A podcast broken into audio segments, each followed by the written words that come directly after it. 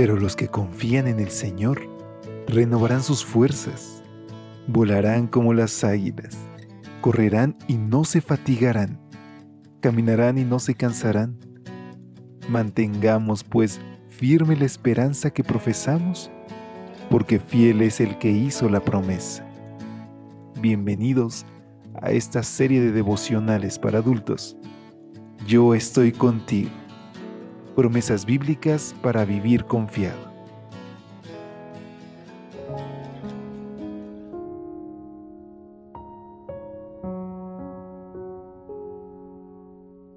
Hola, ¿qué tal? ¿Cómo estás? Muy buen día y sobre todo excelente sábado. En esta mañana Dios tiene un mensaje muy especial para ti. Es por eso que este espacio de lecturas devocionales para adultos nos recuerda sus promesas y nos muestra que nuestro Padre está interesado en formar una relación contigo y conmigo de manera personal. Es con estas palabras que hoy te extiendo una calurosa bienvenida a nombre de todo el equipo de Evangelike y te pido que me acompañes a nuestra reflexión de este 25 de marzo titulada Con Dios haremos proezas. Salmo 60, versículo 11 y 12 nos dice, Van es la ayuda de los hombres, con Dios haremos proezas. Todos nos hemos criado oyendo cosas que con el transcurso del tiempo nos dimos cuenta de que no eran como se nos habían enseñado. Por ejemplo, ¿Quién inventó el automóvil? Por mucho tiempo esa maravilla se le atribuyó a Henry Ford, cuando en realidad fue el fruto del trabajo del alemán Karl Benz.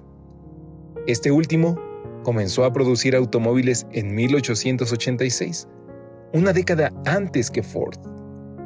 Durante casi un siglo y medio, se creyó que el inventor del teléfono había sido el escocés Alexander Graham Bell.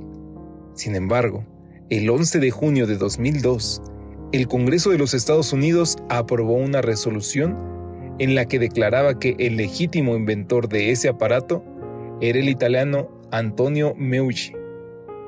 La bombilla eléctrica no fue inventada por Thomas Edison, sino por Humphrey Davy. Y bueno, en ámbitos menos formales, estoy seguro de que muchos de nosotros hemos sido testigos de cómo el mérito que le correspondía a una persona se le atribuía a otra. En la esfera espiritual constantemente pasa lo mismo. Muchas de las acciones que Dios ha hecho en nuestro favor se las hemos atribuido a otros.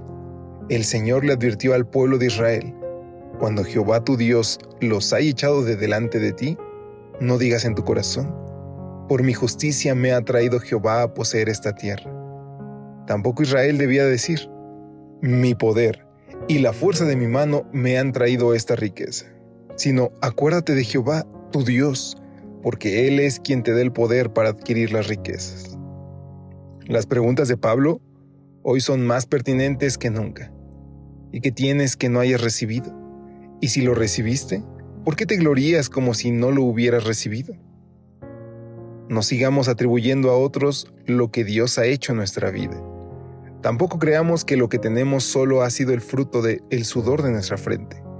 La Biblia es clara. Ya sea que tengamos tierra, riquezas, salud, todo lo hemos recibido de Dios. Por tanto, la honra y la gloria es solo suya. Siempre hemos de recordar que, aunque vana es la ayuda de los hombres, con Dios haremos proezas. Nuestras victorias solo tienen un protagonista y no somos nosotros, sino nuestro maravilloso Dios. Y qué bendición, queridos amigos, porque muchas veces dependemos de nuestra fuerza, pero las verdaderas bendiciones provienen únicamente de nuestro Dios. Sin importar nuestras debilidades, Él hace salir el sol sobre justos e injustos, y hoy nos da la oportunidad de que podamos poner su nombre en alto. Y eso únicamente lo lograremos si cada mañana invocamos el nombre de nuestro Padre y nos humillamos ante Él.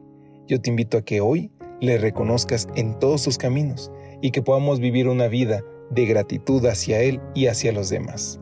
Te invito a que te despidas conmigo en esta oración. Querido Dios, Señor, gracias porque solamente tú mereces la honra y la gloria. A ti debemos todo y es por eso que, Señor, hoy te pedimos fuerza para poner tu nombre en alto. Tómanos en tus manos, dirige nuestro camino, te lo pedimos en el nombre de Jesús. Amén. Dios te bendiga. Hasta pronto. Gracias por acompañarnos. Te esperamos mañana. Te recordamos que nos encontramos en redes sociales. Estamos en Facebook, Twitter e Instagram como Ministerio Evangelite. Y también puedes visitar nuestro sitio web www.evangelite.com.